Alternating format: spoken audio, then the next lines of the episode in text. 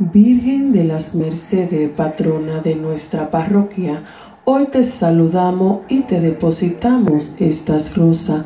Son un detalle, Madre, para nosotros agradecerte, ya que por tu intercesión tu Hijo siempre nos atiende. Y también, Virgen de las Mercedes, te queremos presentar a todos tus hijos que están en este lugar, unido y también su hogar para que tú rompas su cadena y reine por siempre la paz. Que viva la Virgen de las Mercedes.